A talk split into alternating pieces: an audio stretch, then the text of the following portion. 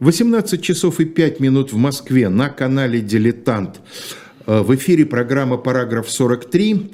Два учителя истории, ныне действующий Леонид Кацва и бывший Алексей Кузнецов, оба имеющие отношение к некогда школе номер 43, отсюда название передачи, обсуждают различные сюжеты из отечественной истории, преломленные через то, как они преподаются и как они должны преподаваться в средней школе. И сегодня у нас заключительная третья серия, больше, чем три серии на тему мы не отводим. Заключительная третья серия сюжета, посвященного Первой Государственной Думе, Первому Российскому парламенту. Соответственно, они назывались «Битва за парламент», битва при парламенте, и сегодня у нас битва в парламенте. Краткое содержание предыдущей серии. За зиму и начало весны 1906 года э, были проведены выборы в Первую Государственную Думу, и э, первая реакция, так сказать, э, власти на э, получившиеся итоги была вполне умиротворенной. Дума получилась мужицкая и, как добавил один из сановников, поповская. Казалось, что это залог стабильности, консерватизма и всего прочего. А затем довольно быстро начинают выясняться подробности, что немалая часть депутатов относит себя к кадетам, то есть к левым либералам. Еще немалая часть депутатов вступает во фракцию труда трудовиков, то есть ориентируется скорее на эсеровскую программу, да, и э, вот с такой думой правительству, собственно, придется иметь дело, о чем и пойдет речь в сегодняшней передаче. И мы начнем с того, что вернемся в конец предыдущей передачи, туда, где речь пойдет о речи извините за, за тавтологию, да, речь пойдет о речи э, Николая II при открытии Государственной Думы в Зимнем дворце. Тронная речь. Да, это э, именно тронная речь, э, которая была обращена одновременно к депутатам Думы и членам Государственного Совета. Э, конечно, всю ее повторять мы не будем. Но вот там были такие слова. «С пламенной верой в светлое будущее России я приветствую в лице вашем тех лучших людей, которых я повелел возлюбленным моим подданным выбрать от себя – Трудная и сложная работа предстоит вам. Верю, что любовь к родине, горячее желание послужить ей воодушевят и сплотят вас. Я же буду охранять непоколебимыми э, установления, мною дарованные, с твердой уверенностью, что вы отдадите все силы на самоотверженное служение Отечеству для выяснения нужд столь близкого моему сердцу крестьянства, э, просвещения народа, и развить его благосостояние, пометуя, что для духовного величия и благоденствия государства необходима не одна свобода, необходим порядок на основе права. Интересно, что законодательная деятельность, как бы главная деятельность Думы, да, в этом перечислении не нашла в том своего отражения. дело. Вот э, я потому и выделил э, интенционно, если это было заметно, слова для выяснения нужд – что царь не упомянул э, ни о Конституции, а, ну, так сказать, депутат все-таки исходили из того, и, кстати, многие историки современные исходят из того, что основные законы и были э, первой российской конституции, кстати, именно не манифест 17 да, октября. конечно, но мы об этом говорили в прошлый а, раз, да основные законы, не о законодательных полномочиях. И вот э, тут любопытный коллизия. То есть он все-таки ее воспринимает как некую вершину здания земств земств, лишенных политических э, По-видимому, прав. да, хотя в его же манифесте 17 октября сказано о том, что никакой закон не может, не воспринять, может воспринять силу. силу и так далее. Но это вид ты ему подсунул на подпись. Он про это не думал. Так вот, э, известный иммигрантский историк русского либерализма, по-моему, я ссылался уже на него в прошлой передаче. Э, Виктор Владимирович Леонтович. Леонтович, нет, по-моему, он у нас не звучал. Не звучал, да? По-моему, ну, это очень известный историк, книга его называется «История либерализма в России». Он пишет, что э, Николай II призывал э, народное представительство активно принять участие в проведении в жизнь реформ, выяснить нужды, что соответствовало принципу законодательной инициативы народного представительства. Но, хотя в целом мне книга Леонтовича представляется очень интересной, в данном случае, мне кажется, он переоценивает либерализм э, царской речи, потому что законодательная инициатива-то да, Но законодательной инициативой должна была обладать и Булыгинская законосовещательная дума. А э, депутаты полагали, что они призваны не нужды выяснять, а принимать законы. Законы, которые меняют положение крестьянства и э, вообще российские порядки в целом. То есть они видели э, свои полномочия несравнимо шире. И, конечно, встретили они царскую речь чрезвычайно холодно. На следующий день после значит, этой тронной речи и открытия Думы вышла кадетская газета «Речь», и в ней была статья Мелякова. И там было сказано, ни шагу вперед правительство не решилось ступить навстречу общественному мнению. Тронная речь с искусством обошла все щекотливые темы. Вот Леонтович полагает, что общественность проглядела либеральное содержание речи.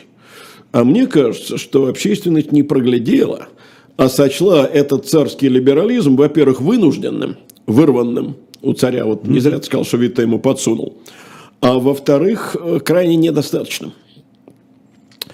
Но э, надо сказать, что для этого э, в речи, э, помимо э, вот отсутствия упоминания о законодательной деятельности, есть ведь еще одно основание. Вот смотри, он говорит, что я приветствую в лице вашем лучших тех людей. лучших людей, которых ну и так далее, да?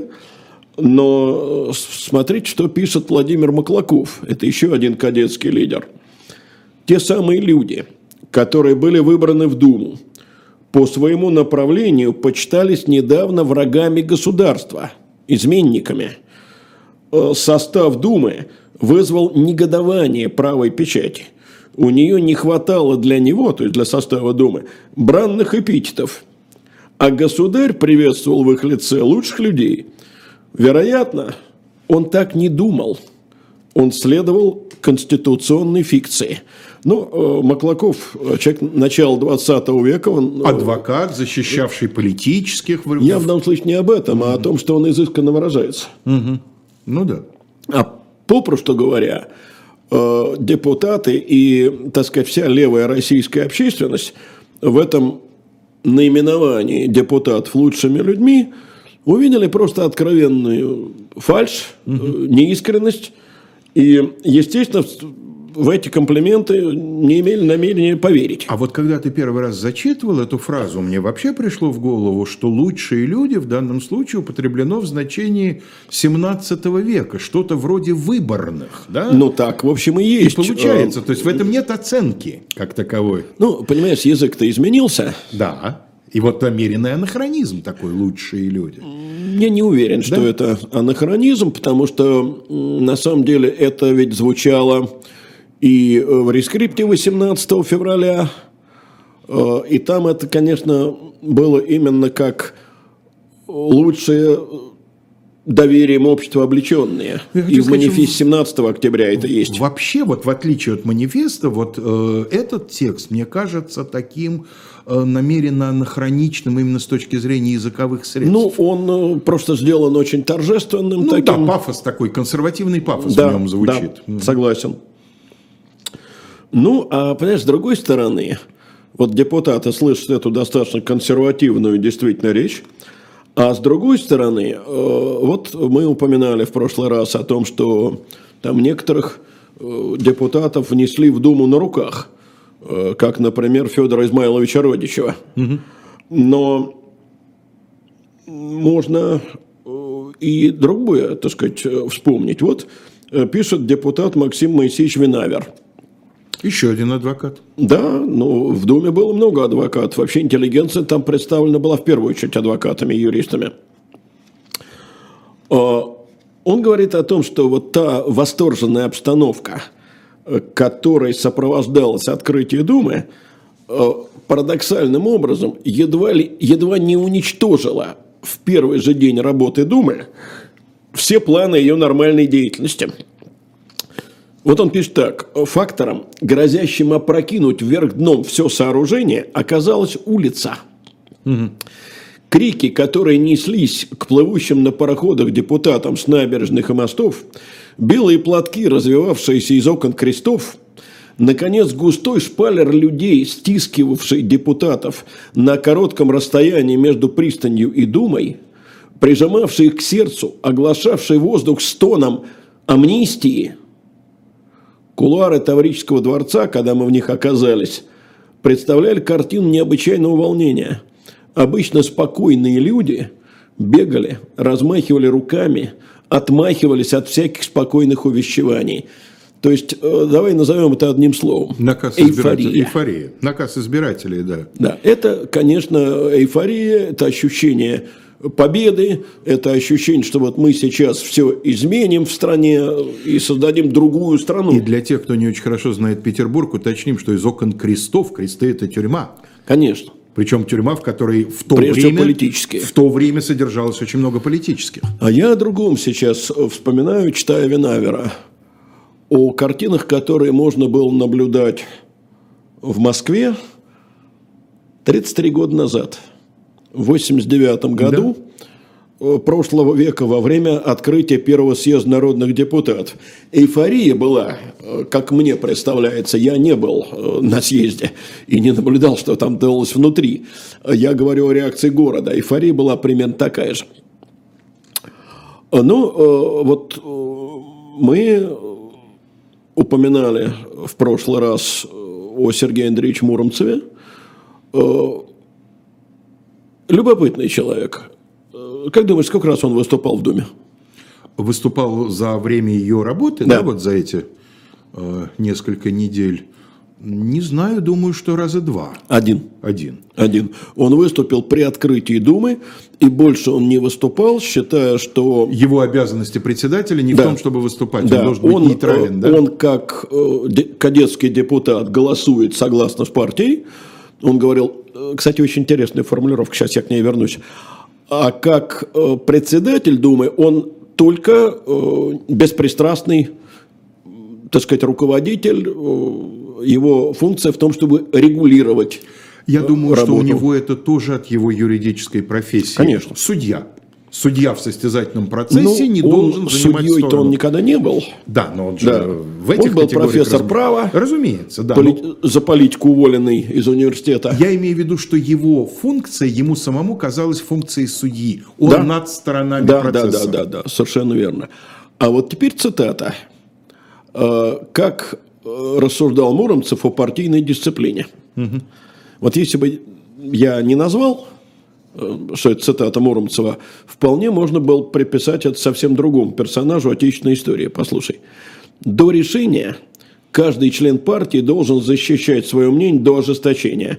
Когда решено, подчиняться беспрекословно. Чувствуешь, Владимир Ильич? Ну, конечно, но я хочу сказать, что буквально на прошлой неделе, когда комментировалось, так сказать, очередной демарш кого-то из э, чиновников ушедших, да, так сказать, э, э кто-то дипломат. Из, да, из, дипломат вот этот нашего представительства вон, кто-то из больших умов сказал, наша позиция, пока принимается решение, можно дискутировать. Можно подумать, сейчас их спрашивают, когда принимается решение. О чем дискутировать-то? Тогда действительно фракция дискутировала. Да. А сейчас? Ну, и вот, э, когда Мурнов единственный раз выступал, а это его вступительная речь при открытии Думы, уже теперь не в Зимнем, где они слушают государя в Таврическом дворце, он заявляет, работа Думы должна быть основана на почве совершенного осуществления прав Государственной Думы, истекающих из самой природы народного представительства. Понимаешь, это совершенно другой подход – Э, подход Николая. Э, полномочия Думы опираются на права, пожалованные мною, а подход Муромцева, полномочия Думы опираются на естественное, естественное право. право, конечно. И, соответственно, возникает идея, которая была для Николая совершенно неприемлема. Идея сосредоточения в руках Думы всей полноты власти – ну, у Леонтовича есть довольно любопытная формулировка для этого, которую я никогда больше не встречал в историко-правовой литературе. Установление абсолютной демократии. Угу. Такая, ну, непривычная, по крайней мере, для да, нас. Да, да вообще словосочетание абсолютная демократия. Да, ну вот тем не менее так. И Дума, конечно, принесла э, соответствующий э, по направлению ответный адрес на тронную речь царя, в адресе этом говорится «Обновление жизни возможно лишь на основе свободы, самодеятельности и участия самого народа в осуществлении власти законодательной и в контроле над властью исполнительной». Поэтому, э, говорится в адресе, умиротворение страны, а не будем забывать, что за стенами далеко не завершенная революция. Умиротворение страны невозможно, пока все министры не будут ответственны перед народным представительством. И сообразно с этим не будет обновлена администрация на всех ступенях государственной службы. Ответственное министерство, любимое кадетское требование, да. Да? А, опять же, что-то меня сегодня, как говорится, на язык пробило. Я сейчас, услышав слово «самодеятельность», подумал, что с ним сделает советская власть. Мы сейчас mm-hmm. говорим «самодеятельность», это у вас самодеятельность, да? Значит, оценка, мягко говоря, невысокая, потому что у нас самодеятельность, в первую очередь, художественная, да, не профессиональный театр. Ну да, самодеятельность у А нас... там самодеятельность, то есть то, что мы сегодня называем гражданским обществом, общественной Совершенно активностью. верно. Да. Итак, Дума требует ответственного министерства, упразднения Госсовета, э, предоставления народу политических свобод и гражданских прав. Казалось бы, а что этого требовать? Это в манифесте 17 Да. октября уже есть. Оказывается, продолжим формулировку. И гражданских прав с отменой всех ограничений и привилегий, обусловленных сословием, национальностью, религией или полом. Вот этого в манифесте 17 октября нет и близко. Ну и, наконец, политическая амнистия, вот той самой, о которой стонали Ну и я бы добавил, что этого не только в манифесте нет, этого вообще в мире нигде нет в принципе пока. Мы говорим о том, что женское равноправие нигде еще даже приблизительно не Да. осуществлено. Понимаешь, я думаю, что вот эта гендерная проблема, она была в данном случае все-таки последней. Ну, И наверное. по- я полагаю, что здесь все-таки имелось в виду не избирательное право для женщин. Об этом как никто тогда не задумывался. А речь шла о женском равноправии в другом, так сказать, возможности работы, обеспечения Ну Хоть какой-то минимальной защите от произвола Да, м- но мужского. здесь э, говорилось об отмене сословных привилегий. Это вообще будет сделано только в 2017 году. Да, только временное правительство. Да. Об отмене национальных ограничений, религиозных ограничений. На это власть готова не была совсем. Ну, то есть конфронтация была заложена Вот. с самого начала. Совершенно верно. Кроме того, депутаты заявляют о намерении выработать закон о равноправии крестьян, об охране наемного труда, А под законом о равноправии крестьян в первую очередь что понималось? Равноправие в какой области? Ну, прежде всего, в правовой, конечно. Э, Дело в том, что до тех пор, пока не была э, отменена община, крестьянин, например, э, в свободе передвижения был серьезно ограничен. Ну да. Э, Дальше. Всеобщее бесплатное обучение. Вопрос об источниках средств не ставится. О преобразовании местного управления на началах всеобщего равного избирательного права. То есть отмена курий. отмена курий и, э, так сказать, э, подавляющее большинство в этом местном самоуправлении, естественно, сразу станет крестьянским. Оно будет абсолютно подавляющим. Закон об автономии народов, населяющих Российскую империю. То есть, они такую колоссальную программу выдвинули. Вот э, полного, э, полного абсолютного преобразования страны. Ну да. О, предполагали они пересмотреть налоговую систему. Значит, пересмотреть распределение налоговой тяготы, неправильно лежащей ныне на более бедных классах населения. То есть отмена сословных привилегий, опять же, да? Неподатные сословия становятся податными. Я думаю, что в данном случае не только об этом идет речь. Скорее всего, мне представляется, что здесь речь идет о довольно высоком подоходном налоге. И это, как кажется, идет уже не столько даже от кадетов, сколько от стоящих левее их трудовиков. Скорее всего, тем более, что крестьян-то они в основном Конечно. представляли. Что же касается аграрного вопроса, то здесь уже вот в этом адресе думском э, говорится, аграрный вопрос разрешить путем обращения на этот предмет земель казенных, удельных, кабинетских, ну, кабинетские и удельные – это разные категории земель, принадлежащих царской фамилии. Угу. Монастырских – монастырские земли еще существовали. Ну, мы помним, что секуляризация монастырских Это земель была проведена еще да. Да, в XVIII веке. Но кое-какие монастырские земли существовали. Это были земли, которые, с одной стороны, обрабатывали сами монахи, а с другой стороны, монастыри кое-какие земли покупали и крестьян нанимали для обработки. Но самое главное, после этого и принудительного отчуждения – земель частновладельческих. Вот э, слова «принудительное отчуждение» в данном случае надо запомнить. Э, ну, э, после того, как не состоялась передача адреса императору, о чем мы говорили в прошлый раз, адрес был передан Горемыкину, правительство э, требования Думы, естественно, отвергло. И в газеты, разумеется, был передан, да? То есть он, этот текст стал конечно, широко известен. Конечно, конечно. И министр финансов, вот Владимир Николаевич Коковцов, э, пишет, что это штурм власти. И впоследствии в своих мемуарах он говорит, мы были совершенно солидарны, что уступка натиску Думы недопустима. А дальше самое интересное. Все мы ясно сознавали, что борьба неизбежна и что никто из нас не имеет права отойти от тех положений, разрушение которых было поставлено задачей первых думских выступлений. При этом Каковцов не реакционер. Он ну, человек вполне вменяемый. Каковцов, э, ну, как тебе сказать, вот таким оголтелым реакционером типа там Константин Петрович Победоносцева его, наверное, назвать нельзя, но он, конечно, человек очень консервативных убеждений – Э, для него и Витта либерал. Ну, Витта не только для него, Витта вообще, в общем, такой ну, прав, правый либерал, я бы сказал. Ну, Витт все-таки скорее такой либеральный сановник. Для него и, мне кажется, в чем-то Столыпин избыточно либерален. Не случайно его и назначили э, премьером после гибели Столыпина. Значит, таким образом, ответ правительства тоже конфронтационный.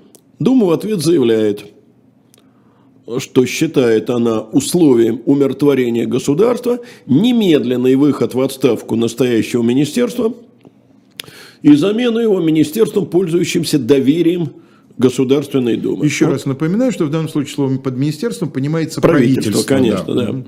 И вот тут, надо сказать, сразу прозвучала вторая формулировка. Вот мы уже упоминали несколько раз формулировку «ответственное министерство».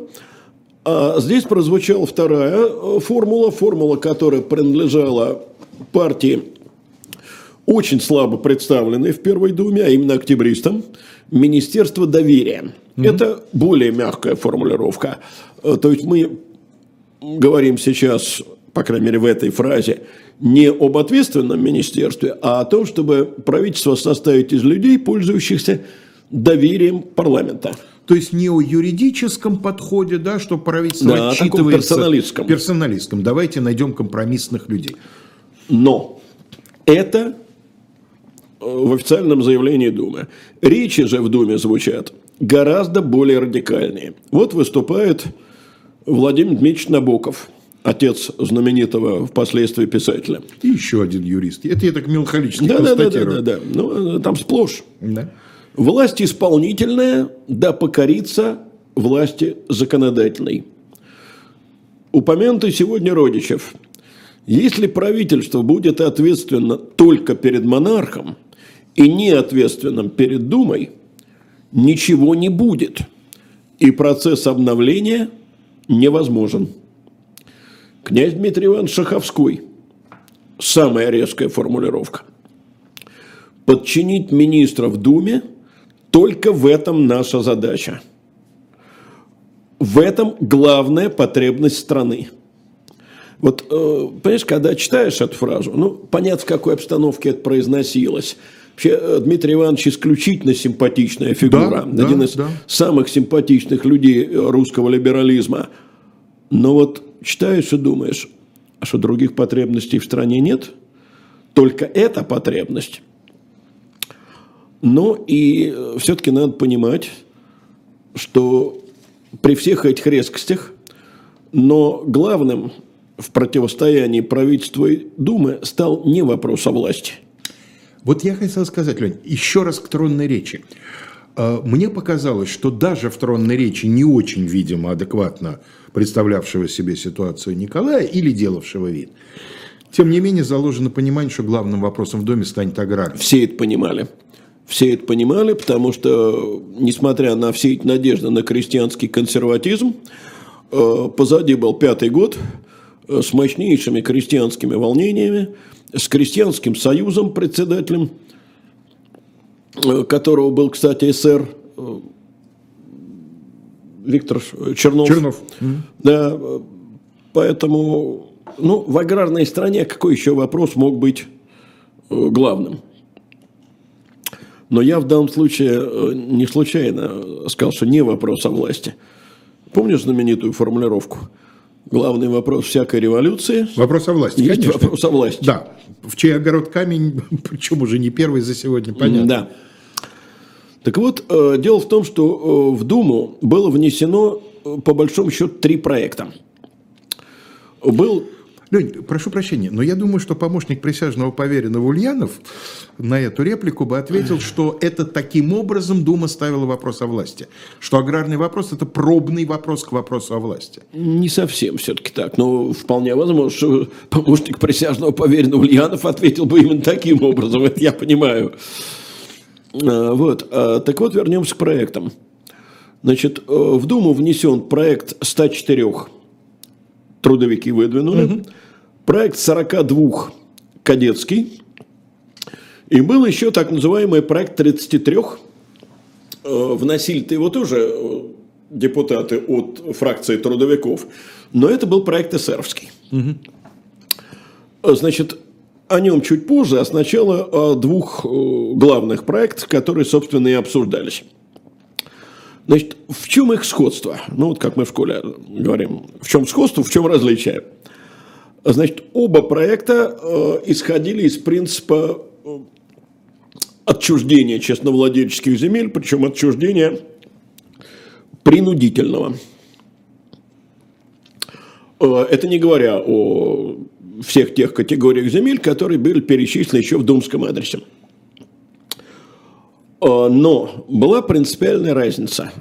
Дело в том, что кадеты э, предполагали отчуждать, во-первых, часть э, помещичьей земли.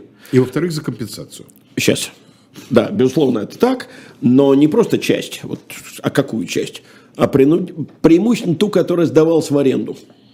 То есть земли, которые и так использовали крестьяне. И, конечно, за выкуп по справедливой цене. Значит, исходили они из следующего. Э, Крестьяне должны получить землю э, в размере 8 десятин на душу. Вот потребительская норма. Давайте напомним, что когда происходила отмена крепостного права за полгода, за полвека до этого, да, то в разных частях страны, в зависимости от характера земель, на душу получилось от примерно двух десятин в черноземной до четырех с небольшим нечерноземной. Двух, наверное, все-таки нет, а двух с половиной, двух, две с половиной, две и восемь десятых до четырех с половиной в нечерноземной полосе. Но это мы степную полосу не рассматриваем, потому что там бывало и по 15. Да, но там, там вообще совсем особые условия, они Да. не характерны для Но дело в том, страны. что э, земские статистики вообще говорили о том, что для безубыточного ведения хозяйства в нечерноземной полосе как раз нужно по 8 десятин. В черноземной поменьше, э, там вроде бы должно было хватать 5, а вот в нечерноземной ни- никак не меньше 8. Э, При этом образцовые хозяйства помещичьи, те, в которых действительно велось э, серьезное хозяйство, отчуждению не подлежали. И вот здесь, собственно, Но такие хозяйства, видимо, и землю в аренду не сдавали, да? Они Конечно. сами использовали. конечно, в основном они использовали для ведения хозяйства батрачным трудом. Ну, то есть, иными словами, кадетский проект предлагает, по сути, зафиксировать фактически сложившуюся ситуацию. Нет, не совсем так, потому что земля, сдававшаяся в аренду, ее хватить не могло. Они предполагали не только ее, Понятно, да. а изымать э, то количество земли, которое вот потребуется для того, чтобы по 8 Я десятин имею в виду в отношениях помещик-крестьянин. Ну, да, То есть, они не предлагали брать и отнимать, да, это не Шариков. все-таки предлагали какое-то количество, но за деньги. За деньги и потом ту, которую ты и так сдаешь в аренду. Вот да? я говорю, что не только ее. Не только. Преимущественно ее, но не только ее. Вот у трудовиков здесь другое. У трудовиков, во-первых, земля должна отчуждаться была без всякого выкупа. И, во-вторых, э, помещикам они предлагали оставить только ту же самую трудовую норму.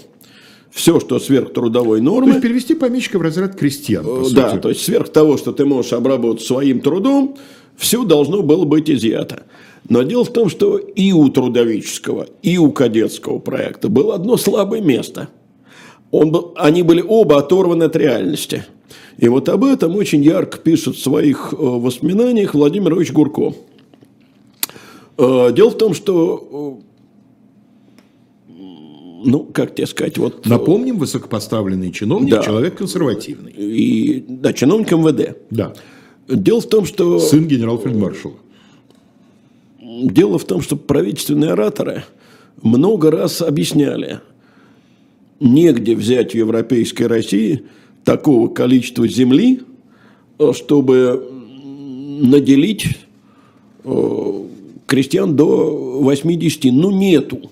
Весь э, частновладельческий фонд – это 35 миллионов десятин, не больше. И даже если всю эту землю раздать крестьянам, то получится меньше, чем по одной десятине на душу дополнительно. Дума слушать этого не хотела. Дума настаивала на принудительном отчуждении во что бы то ни стало. То есть, это вопрос принципа, да? Независимо от того, Это как он связан вопрос с реальностью. э, и принципа, и э, упрямства, и, э, так сказать, отсутствия экспертизы. Но все-таки об эсеровском проекте. Так. Дело в Но том, там что... должна быть социализация земли. Совершенно верно. Значит, они настаивали на том, чтобы обратить всю землю в общенародное достояние. Это они и называли социализацией. Э, Значит, ну здесь, я думаю, надо объяснить, чем отличается все-таки эсеровский проект от большевистского проекта, э, который, как многие знают, основывался на идее национализации земли. Так вот, дело в том, что национализация – это обращение земли в государственную собственность. Что и будет сделано после 17 года. Да, а э, так сказать, есть сходство, конечно. В обоих случаях и социализация, и национализация – это ликвидация частной собственности, это запрет купли-продажи земли, но есть принципиальное различие. Дело в том, что у эсеров э, земля переходила в собственность народа, от имени которого э, распоряжаться землей должны были либо общины, либо какие-то местные коллективные То есть, в любом э, случае, органы местное самоуправления. самоуправление, а не, так сказать, федеральное правительство, скажем Да, так. ну, э, тут есть сходство с, уже с меньшевистским проектом муниципализации, который мы сейчас затрагивать не будем. Он э, совсем другой. Значит, землепользование при этом должно было стать уравнительным. По той самой трудовой норме, насколько я понимаю, да? по трудовой и потребительской. Ну да, с учетом еще количества голодных ртов в семье. Да, э, по трудовой норме это по, по работникам, а по потребительской это по едокам. Причем по трудовой норме это вещь довольно сложная, потому что вот была, например, категория полуработников. Э, Подростки от 15 до, по-моему, 18 лет считались полуработниками. А старик, лежащий на печи, он уже не работник, но он Но числится им, да? потребитель, да. А, То есть надел должен был соответствовать двум категориям. Во-первых, не меньше, чем то количество земли, которое обеспечивает нормальное пропитание всем членам семьи, и не больше того, что семья может обеспечить, э, обработать своим трудом. Лень, скажи, пожалуйста. То есть наем не допускался. Вот мы говорим об отрыве этих проектов от реальности, об отсутствии экспертизы и так далее. Есть какое-то представление сегодня, э, какого рода люди писали эти проекты? Да, есть. Кто они по профессии? Дело в том, что э, в Думе было, как мы знаем, много крестьян. Но, конечно, к написанию проектов они в малой степени привлекались, потому что это были люди, не очень умевшие выражать свои э, мысли грамотно. Это, кстати, видно по некоторым речам э, депутатов-трудовиков. Правда, ну вот их речь в Первой Думе мне читать не доводилось. А вот их речи, например, в Третьей Думе читать доводилось вполне. Они не очень грамотно составлены. Конечно, в основном это представители столичной интеллигенции, отчасти земцы бывшие, отчасти э, вот те самые адвокаты, о которых ты много раз упоминал. Э, но самое главное, что, понимаешь, и крестьяне настойчиво требовали «отдайте нам барскую землю», без учета того, сколько той барской земли есть. Это взгляд из окопа. Тут вот у нас в чате несколько, сразу несколько человек примерно говорят об одном и том же. Вот как соберется Дума, так сразу начинает делить чужое. Но дело в том, что крестьяне не считали землю чужой. Ну, у крестьян вообще был э, принципиальный подход такой. Земля Божья. Божья, то есть ничья, да. а плоды земли принадлежат тем, кто ее тем, кто на ней работает, конечно, да. да. Но на, почему я оставил на потом? Э, проект социализации, Дума его отказался обсуждать. То есть он э, не вышел, так сказать, на трибуну. Но э, теперь вот о чем. Понимаешь, я не случайно говорил о том, что все эти проекты были оторваны от реальности. И двор. Прости, пожалуйста. Да? Октябристы, которых было около полутора десятков. 13 человек. Да. Они даже не попытались никакой проект выдвинуть? Нет они своего проекта не представили. Понимали, что это просто утонет, да? Ну, скорее всего, да. И, кроме того, вот сейчас немножко об этом поговорим. Хорошо. Э, так вот, я говорю, что и двор, и правительство все больше понимали, что Дума становится просто революционным гнездом. Вот э, дело в том, что в советское время, кто учился, э, там в школе, в ВУЗе все помнят, что думские дебаты это вообще значения никакого не имеет, а имеет значение деятельность э, политических партий, прежде всего революционных. Так вот, это чрезвычайно далеко от реальности. И опять же, я сослюсь на опыт ныне живущих поколений. Э, люди, которые пережили вот это время э, поздних 80-х и начала 90-х, помнят прекрасно, какое влияние на настроение публики оказывали депутатские речи. Так вот, э, тогда, во время действия Первой Государственной Думы... Причем в том числе и депутатов, которых сегодня никто не вспомнит. Да, конечно. Не только академика Сахарова. И не только Собчака даже. Да. Но, например, короткое выступление депутата Оболенского. Угу который выставил себя в президент, как ты помнишь. Да, да, да. Ну, так вот, губернаторы тогдашние, они э, в панике просто сообщали, что э, под каждая думская речь отзывается вспышкой крестьянских волнений. Более того, э, мелкие чиновники, э, так сказать, революционизируются, потому что они не понимают, на чьей стороне будет сила. И они, так сказать, теряют лояльность правительству. И дело дошло до того, что в правительственных кругах стало обсуждаться формирование правительства думского большинства, то есть, попросту говоря, кадетского правительства. Знаешь, кто эту идею больше всех выдвигал? Ну, Милюков, наверное. Нет, тоже. а Милюков не в правительстве, Милюков а, в смысле в, в правительстве. правительстве. Дмитрий Федорович Трепов. Не может быть. Угу. Но что, с идеей пусть они себя дискредитируют? Я на, допускаю, на, что на да. Посту, да. Но самое главное, что... Что поверить, что он искренне за это выступал? Самое главное, что он, видимо, считал, что вот когда они власть возьмут, они уже не смогут так раскачивать страну. Угу. То есть вариант прикормить, да? Ну, либо дать сесть в лужу, либо прокормить. Либо заставить отвечать, так сказать, за слова. Вот вы, ребята, хотите, вы действуйте сами. Ну да. Но категорически против были Каковцов и Столыпин, то есть министр финансов И министр и внутренних министр дел. внутренних Два дел, два ключевых. ключевых министра. Конечно. Значит, они говорили, почему против? Не потому, что кадетское министерство плохо. Не в этом дело. А потому что кадеты уже так много наобещали крайним левым, э, то есть социалистам, что они попали от них в зависимость. И те их неизбежно сметут. Вот они не удержатся, кадеты. Они вынуждены будут либо сами действовать в социалистическом духе, либо власть социалистам отдать. И Каковцов говорит, я вижу без всяких прекрасно двигающийся призрак революции, то есть новой революции. То есть мы получим правительство либо розовое, либо вообще красное. Да, совершенно верно. Но вместе с тем они не были против э, того, чтобы вообще, э, так сказать, как-то думцев привлекать. Нет. Они готовы были пойти на правительство коалиционное.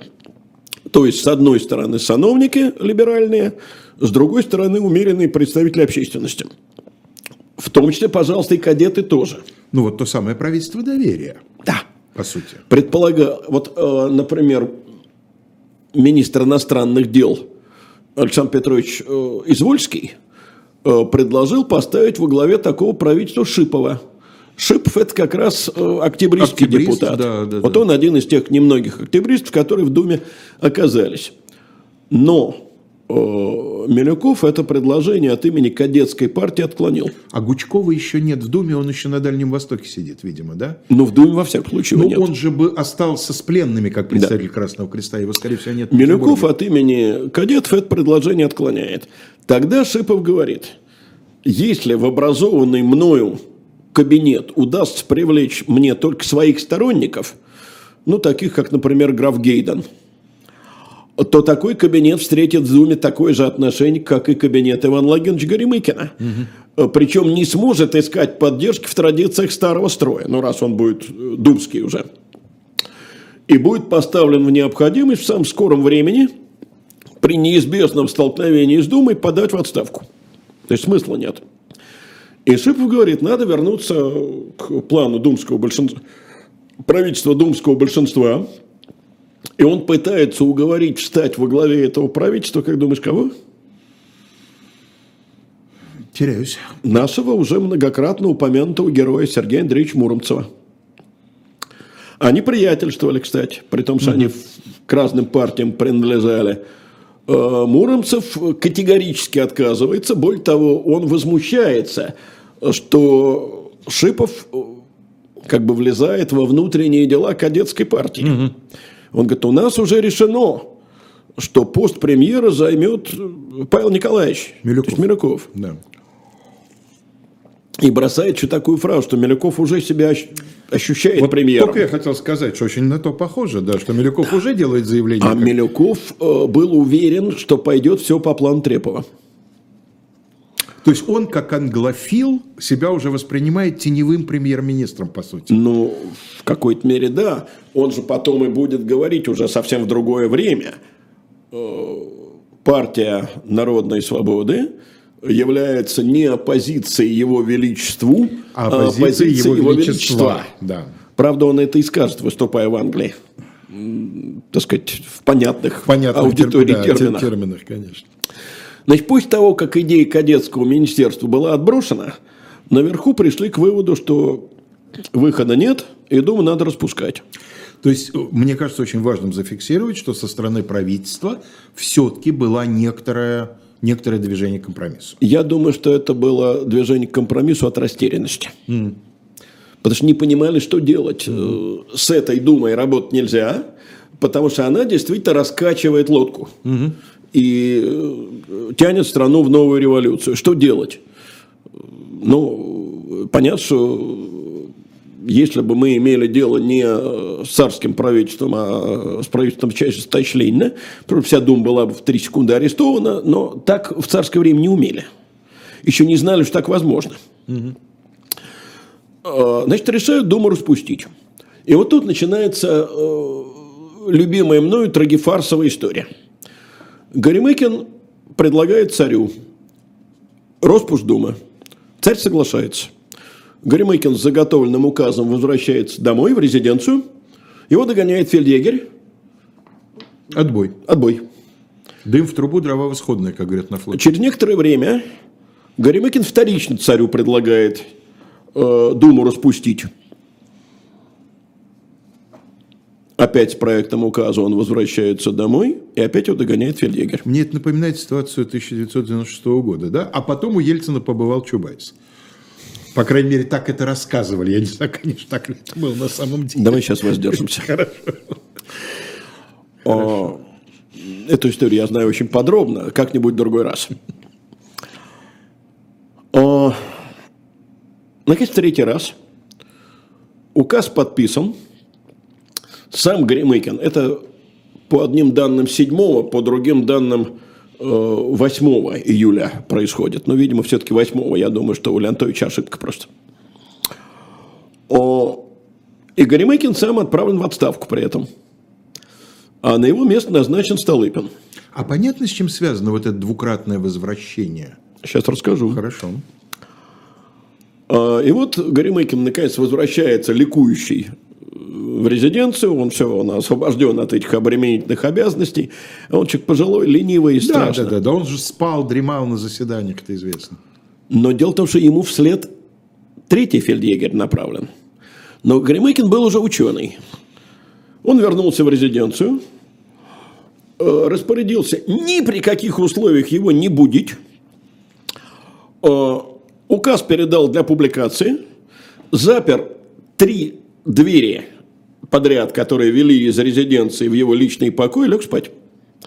Фельдъегерь прибыл. Сделать ничего нельзя Не велено. господин премьер-министр почевать изволят. Дело в том, что Николай э, понимал, вернее, опасался, я бы сказал, понимал, но не оправдалось в дальнейшем, что Росфуждум может вызвать волнение. И каждый раз он сдавал назад. То есть он сдавал назад сам, не потому, что рядом оказалась какая-то Нет, сильная нет, личность. он сдавал назад сам. Дело в том, что Николай э, человек нерешительный. Да. И вот пока рядом был Иван Логинович, который говорил, государь, надо распускать, делать ничего нельзя с этой думой, надо распустить. Ну, хорошо, распускаем. Тут же, как только он остается один, он опасается. Милюков, по-моему, потом в эмиграции напишет, что Николай боялся влияния на себя сильной воли. Да? Да. Как многие слабовольные люди. Да. И вот это, конечно, потрясающая история. Вот если бы он двери не запер, то опять бы, так сказать, отыграли назад. И вот 9 июля Первая дума, наконец, распущена. Распущена она со следующим основанием. Выборные от населения вместо работы строительства законодательного уклонились в непринадлежащую им область. То есть, все-таки область эта в представлении государя была очень ограниченной. Хотя сам говорил о крестьянских чаяниях. Вот они, крестьянские чаяния, и пытаются реализовать. А Вот э, только не так они их пытаются реализовать, как мы считаем правильно. Ну да. Понимаешь, все-таки вот это, опять же, я э, вернусь к 89 году. Вот я не помню сейчас, кто это вспоминал. Нет, не, не вспомню. Значит, вот первый съезд.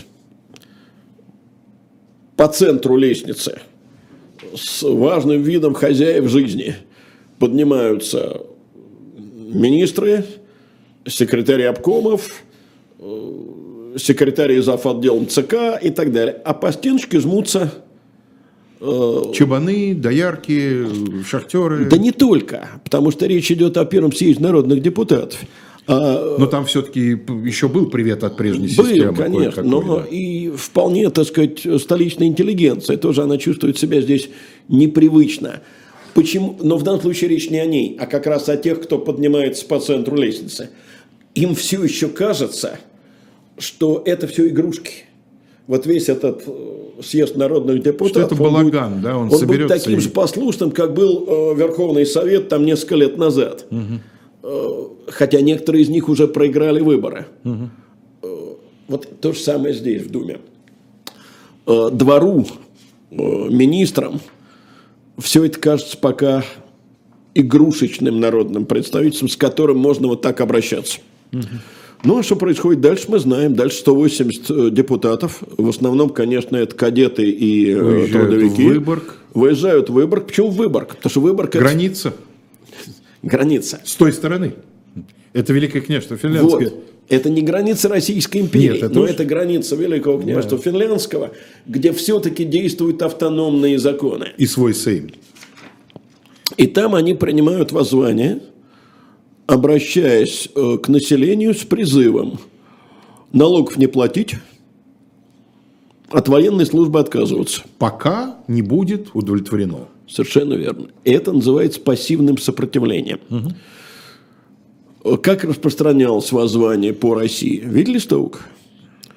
Имело ли оно практическое значение? Ну, будем говорить прямо. Нет, не имело. Практического значения не имело. Э, Муромцев, кстати, на суде говорил, Для власти будет иметь, когда осуществят вот эту ситуацию с выборами во Вторую Думу, припаяв участникам выборского воззвания ну, просто уголовное дело да, завели. уголовные дела, чтобы их не э, пускать. о неповиновении э, власти, и никто из них, их почти всех приговорили на три месяца, Да, этого и было достаточно. никто из них не смог принять участие в выборах во Вторую Думу. Поэтому Милюкова, скажем, не будет во Второй Думе. Как и многих других ярких депутатов в первой. Да и того же Муромцева в И первую Муромцева, очередь. да, конечно. Хотя Муромцев на суде говорил, призывая к пассивному сопротивлению, депутаты стремились предотвратить сопротивление активное, вооруженное. 167 человек э, приговорили к этим трем месяцам. И, конечно, никого из них э, во Второй Думе не окажется. Ну, мы решили о Второй Думе пока Да, мы ее оставим так для... сказать, не разговаривать. Но я хочу отметить одну вещь. Несмотря на то, что там правая фракция появится, а октябристская станет значительно более, так сказать, массивной, тем не менее, в целом, эта дума будет левее первой. Но парадокс. Э, Несмотря на то, что она по составу левее первой, в своих требованиях она будет гораздо более Умеренно. осторожной. И просуществует дольше, как следствие. Ну, не намного. Ну, не намного, но все-таки до, до лета. А почему седьмого. она будет осторожной? А потому что будет выдвинут лозунг сбережения Думы. То есть не нарываться на... То есть были сделаны определенные выводы. Да. Но они будут сделаны во всех сферах, за исключением аграрной. Потому что от принципа принудительного отчуждения кадеты там не откажутся. Ну, в стране, где главный избиратель, несмотря на все неравенство законов, да, А вот крестьянин, от требований 8-10 откажутся. как это очевидно, невыполнимого, Невыполнимого, что, да. видимо, Но дело в том, потребовалось... что там кадетский проект будет писать, вероятно, самый квалифицированный в стране человек э, в аграрном вопросе. Э, Бывший э, управляющий Министерством земледелия в правительстве Виты Николай Кутлер, которого Вит придется из своего правительства изгнать, но как слишком левого. Лень, пара минут на выводы. Все-таки вот как тебе кажется, эм, что перевешивает э, сам факт создания Думы как прецедента, положительное значение, или то, что Дума, конечно, полезла в бой, не рассчитав силы? Я думаю, что перевешивает при всем при том первое. Конечно, э, это дума народного гнева, это дума ультрареволюционная, несмотря, кстати, у Леонтовича кадеты идут как революционеры. Ну, это понятно. И это понятно почему, потому что с высоты престола они так и казались революционерами. Конечно, конечно. Э, Понятно, что это дума конфронтационная. Э, Трудно сказать, вот если бы они были более умеренными и не была бы дума распущена, смогла бы она какую-то созидательную работу провести так, чтобы не довести потом до крушения. Э, Кстати, есть интересная фраза одного из э, крайних реакционеров о том, что работоспособность Третьей Думы более опасна для правительства, чем революционность первых двух. Это правда, но об этом я очень на это рассчитываю, поговорим в свое время подробно. А в ближайшее время вы переключаетесь на канал «Живой гвоздь», и Александр Плющев беседует с политологом Александром Кыневым. Затем обратно на канал «Дилетант». Канал «Дилетант» начинает завоевывать все больше и большее пространство.